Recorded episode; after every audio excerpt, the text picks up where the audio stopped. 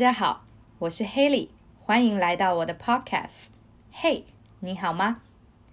今天想要跟大家分享的是，在北美洲加拿大生活和在亚洲香港、台湾生活的小差异。那在开始之前，我想要先声明一下，以下的分享全部都是我个人的生活经验，不代表其他人也有相同的感受，所以。有可能其他人会不认同我的说法，那很正常。反正大家彼此尊重，随意的分享。好，那我们话不多说，正式开始。第一点，我想要跟大家分享的是天气。加拿大的天气，特别是温哥华的天气，我觉得不是只有冷这么简单，而是常常下雨。下雨的天数大概占了一个月的一半以上。那我记得去年十一月我刚来到这里的时候，整整一个礼拜我都完全没有看见过太阳跟月亮。我那时候很错乱，我觉得我到底来到了世界的哪里？怎么会没有太阳也没有月亮？幸好后来慢慢出现了晴天，我才觉得至少还是有阳光出现的，只是要慢慢的等待。然后这让我想到有一次我的一个奇遇。在有一天没有下雨的傍晚，我一个人去散步，在等红灯的时候，我遇到一个中年男子，他忽然在我旁边赞叹说：“今天真的是一个美好的夜晚，没有下雨。”我看旁边也没人，所以我觉得他应该是在跟我讲话，我就回应他说：“嗯，对啊，今天天气很好。”那绿灯亮了，我们继续走。过完马路之后呢，我发现有一个地方有很难得的街头表演。所以我停下来看一看，拍拍照。这时候，我身边又出现了一把声音，然后我把头转过去，又是那一位中年男子。那他问我说：“你知道这个街头表演的主题是什么吗？”我说：“我也不确定。”那他这个人看起来还算是正常，所以我们就继续聊了几句。他问我说：“你来自哪里？那到目前为止，你喜欢温哥华吗？”我说还不错，除了常常下雨的部分。接着他很认真的回复我，他说：“你想想，其他加拿大的地区全部都是被雪覆盖的，非常冷，所以温哥华下点小雨完全不算什么。”他这么说，我觉得倒是提醒了我要懂得感恩。比起很多长期生活在严寒里的人，我已经生活在了相对温暖的地方。因为常常下雨，所以这里的人衣着打扮都是以防水为主。大家没有那么爱撑伞，一方面是因为这里不是倾盆大雨，另一方面可能是嫌麻烦，所以大多会选择戴帽子、穿防水的短靴。有一个牌子的短靴，我觉得完全是这里的国民品牌，因为我每一次走在路上，看到大概十个人里面会有七个人都穿这个品牌。至于温哥华人的时尚，我觉得大概就是以舒适为主。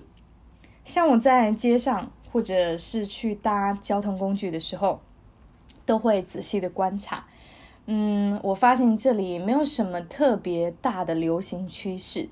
如果硬要讲一个的话，我觉得大家就是很喜欢穿深色的衣服，像是黑色、灰色这一类，很少人穿那种亮色系的。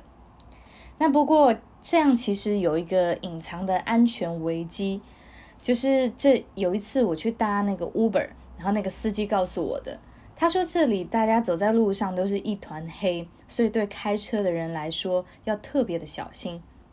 当然，这也就代表了走在路上的深色人也有一点危险。那像我有一次呢，刚好就跟室友聊到这一块。他就说他刚来温哥华也是全身黑，后来有人提醒他以后，他就在书包上挂了一块小镜子。那这块镜子呢有反光的作用，可以保护自己，让开车的人可以看到他。我们一边聊一边笑，觉得这真的是在不同环境下发展出来的生存之道。假如我没有搬来加拿大，其实我永远都不会知道哦，原来在有一些地方。会需要注意这些事情哦。对了，还有一点呢是这里会下雪，所以呢地上会撒盐。那地上有一颗一颗白色的东西，我刚开始以为是下冰雹，或者是可能有一些奇怪的人，那他们把玻璃弄碎了，所以地上很多碎玻璃，吓了一大跳。后来我才知道，那是盐，是可以防止就是呃地很滑的。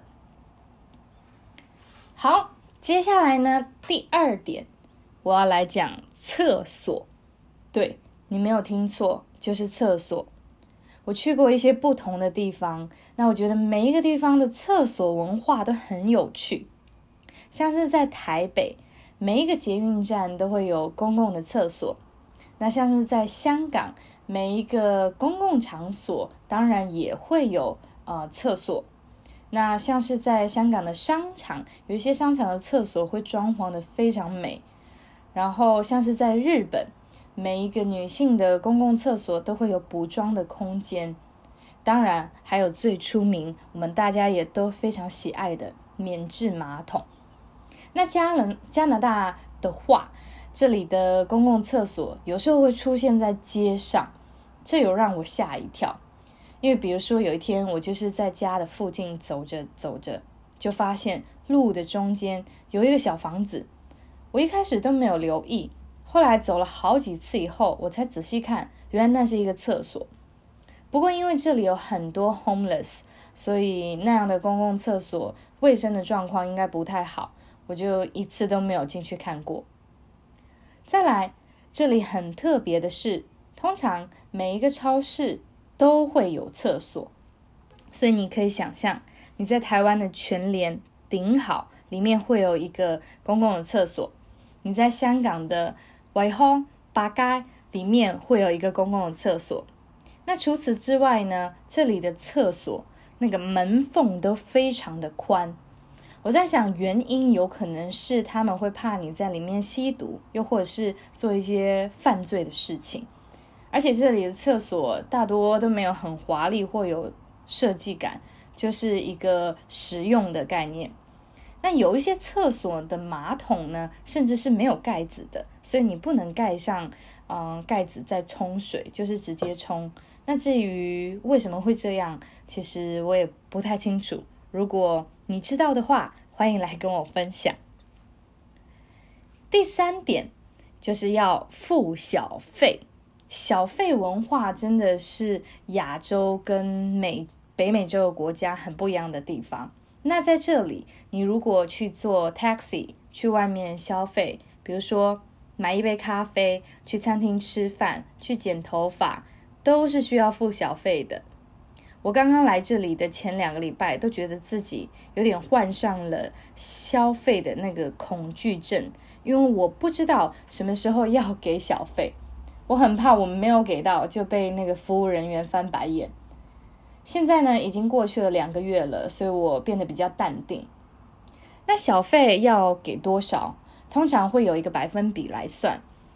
呃，一般的话是从十个 percent 开始，那可以有十个 percent、十五 percent、二十 percent。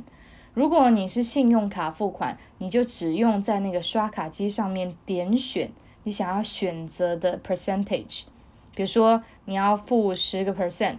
那那个机器就会自动的帮你算好金额，你就一起付款，所以很方便。